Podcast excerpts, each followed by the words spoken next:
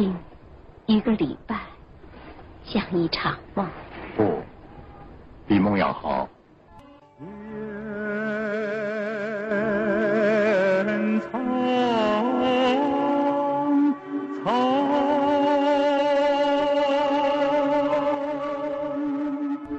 在我们家乡有句老话：“子不嫌母丑，狗不嫌家贫。”欢迎收听《读小说、听电影之灵与肉》第一集，作者张贤亮。电影同期取自一九八二年由谢晋导演的电影《牧马人》。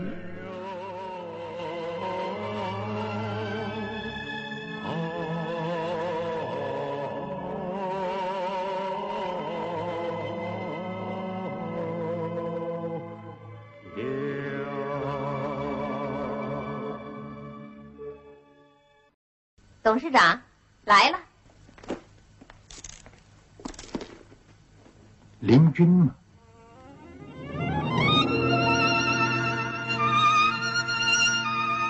许灵君没有想到还会见着父亲。这是一间陈设考究的客厅，在这家高级饭店的七楼，窗外只有一片空漠的蓝天。抹着疏疏落落的几丝白云，林俊。而在那儿，在那黄土高原的农场，窗口外就是绿色的和黄色的田野，开阔而充实。我每次做梦，都梦见你成了瘸子。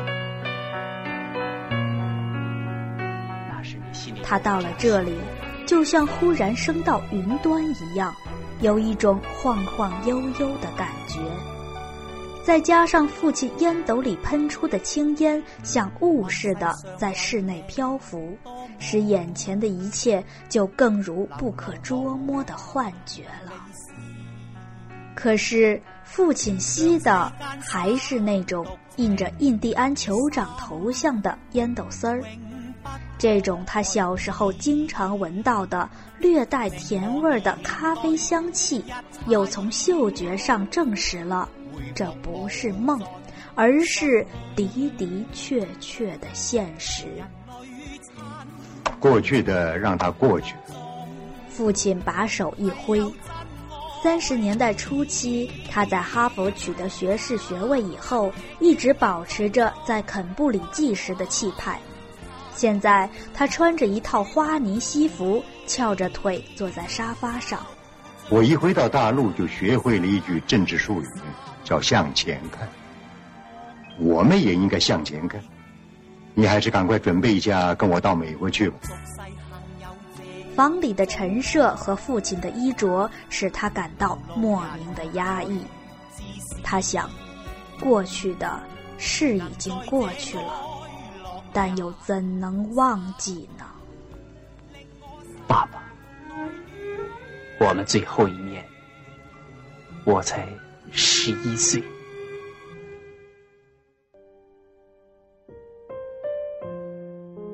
整整三十年前，也是这样一个秋天，他捏着母亲写的地址，找到霞飞路上的一所花园洋房。阵雨过后，泛黄的树叶更显得憔悴，滴滴水珠从围墙里的法国梧桐上滴落下来。围墙上拉着带刺儿的铁丝，大门也是铁的，涂着严峻的灰色油漆。他掀了很长时间门铃，铁门上才打开一方小小的窗口。他认得这个门房，正是经常送信给父亲的人。门房领着他经过一条两边栽着冬青的水泥路，进到一幢两层楼洋房里的起居室。那时，父亲当然比现在年轻多了，穿着一件米黄色的羊毛坎肩，肘臂倚在壁炉上，低着头抽烟斗。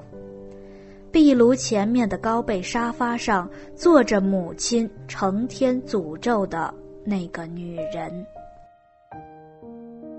这就是那个孩子，他听见那个女人问父亲：“倒是挺像你的，来，过来。”他没有过去，但不由自主的瞥了他一眼。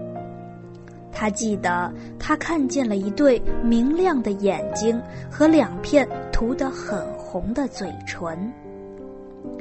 有什么事？嗯？父亲抬起头来。妈病了，他请你回去。他总是有病，总是。父亲愤然离开壁炉，在地毯上来回走着。地毯是绿色的，上面织有白色的花纹。他的眼睛跟踪着父亲的脚步，强忍住不让泪水流出来。你跟你妈说，我等一下就回去。父亲终于站在他面前，但他知道这个答复是不可靠的。母亲在电话里听过不止一次了，她胆怯而固执的要求，他要您现在就回去。我知道，我知道。父亲把手搭在他肩膀上，轻轻的把他推向门口。你先回去，坐我的汽车回去。要是你妈病得厉害，叫她先去医院。父亲送他到前厅，突然又很温存的摸着他的头，嗫嚅的说：“你要是再大一点儿就好了，你就懂得，懂得，你妈妈很难和他相处，他是那样那样。”他扬起脸，看见父亲蹙皱着眉。一只手不住的擦着额头，表现出一种软弱的、痛苦的神情，又反而有点可怜起父亲来。然而，当他坐在父亲的克莱斯勒里，在滚动着金黄落叶的法租界穿行的时候，他的泪水却一下子涌出来了。一种屈辱、自怜、孤独的情绪陡然袭来，谁也不可怜，只有自己才可怜。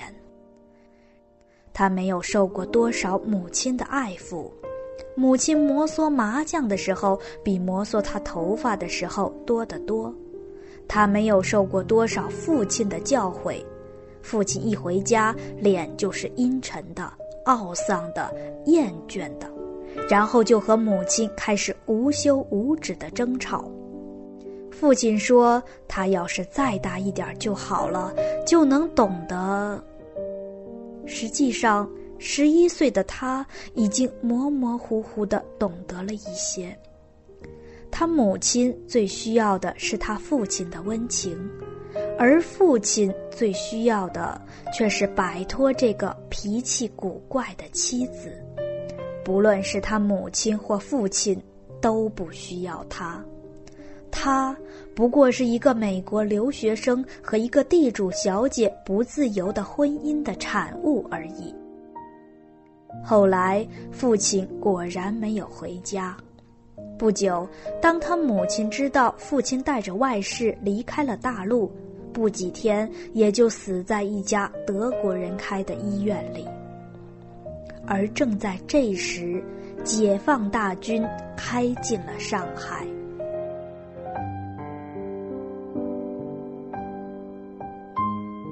现在，经过了三十年漫长的岁月，经过历史上任何三十年都从未容纳过的那么多变故。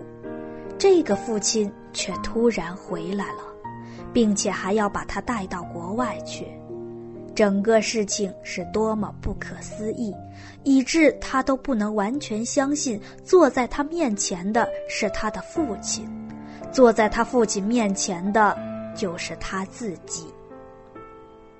刚刚在父亲的女秘书 Miss 宋打开贮藏室给父亲拿衣服的时候，他看见大大小小的箱子上贴满了花花绿绿的旅馆商标，洛杉矶的、东京的、曼谷的、香港的，还有美国环球航空公司印着波音747的椭圆形标签。从这个小小的贮藏室里掀开了一个广阔的世界，而他呢，只不过是在三天前得到领导转来的国际旅行社的通知，经过两天两夜汽车和火车的颠簸才到这里的。他提来的灰色人造革提包放在长沙发的一角，这种提包在农场还算是比较洋气的。但一到这间客厅，也好像扭捏起来，可怜巴巴地缩成一团。提包上面放着他的尼龙网袋，里面装着他的牙具和几个在路上吃剩下来的茶叶蛋。他看着那几个诧异地咧开了嘴的、畏缩地挤在一起的茶叶蛋，想起临走那天晚上，秀芝还叫他多带些茶叶蛋给父亲吃。不禁苦笑了一下。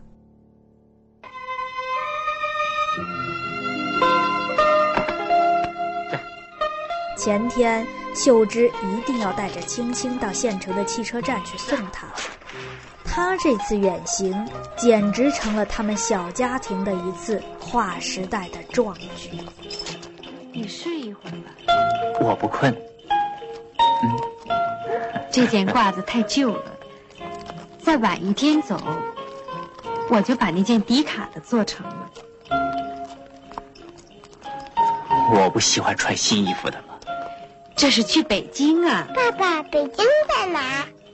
北京在县城的东北边爸爸，北京有好多好多县城大吗？嗯，北京有好多好多县城的。北京有马兰花吗？没有。北京有沙枣吗？也没有。青青像大人似的长叹一声，用手托着下颚，显得非常非常失望。他认为好地方是应该有马兰花和沙枣子的。傻丫头，北京可是个大地方嘞。赶车的老赵逗他：“青青，你爸爸这回可要远走高飞了，要跟你爷爷到外国去呢。”我爸爸不到外国去。为什么不去呢？到外国整天吃包饺子啊！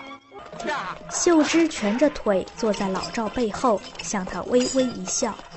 他没有说话，但仅仅这一笑就表现了他的信赖和忠贞。他不能想象灵君会到别的国家去，就和青青不能想象北京有多大一样。车辙交错的土路坎坷不平，牲口在上面颠制地踏着碎步。路北边是一片整齐的条田，路南边在暮霭蒙蒙的远方，就是他原来放马的草场。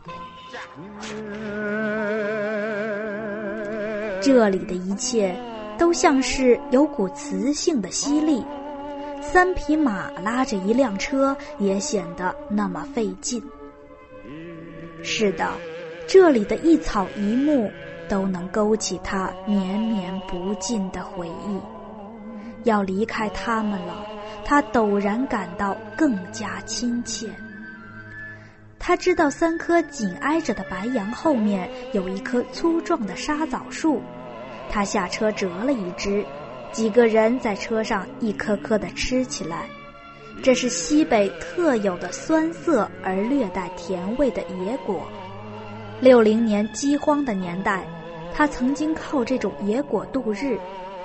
很多年没有吃了，现在吃起来却品出了一种特别令人留恋的乡土味儿。怪不得青青要问北京有没有沙枣呢。他爷爷保险没有吃过沙枣，秀芝把壶吐到车外，笑着说：“这是他发挥了最大的想象力来想象这个从国外回来的公公了。”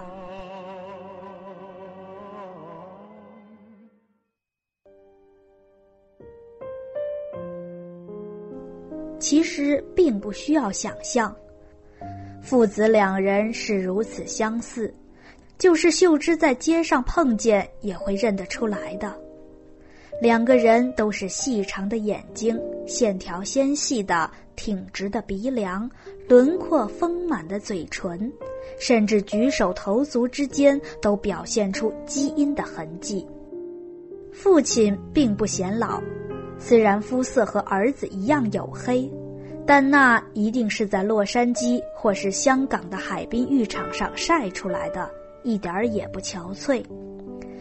父亲仍然是那样讲究，那样注意仪表，头发尽管花白，却一丝不乱；手背上虽然出现了老人斑，但指甲却修剪得十分光洁。茶几上，在精致的咖啡杯周围，散乱地放着三 B 牌烟斗、摩洛哥羊皮的烟丝袋、精致打火机和镶着钻石的领针。他。怎么会吃过沙枣呢？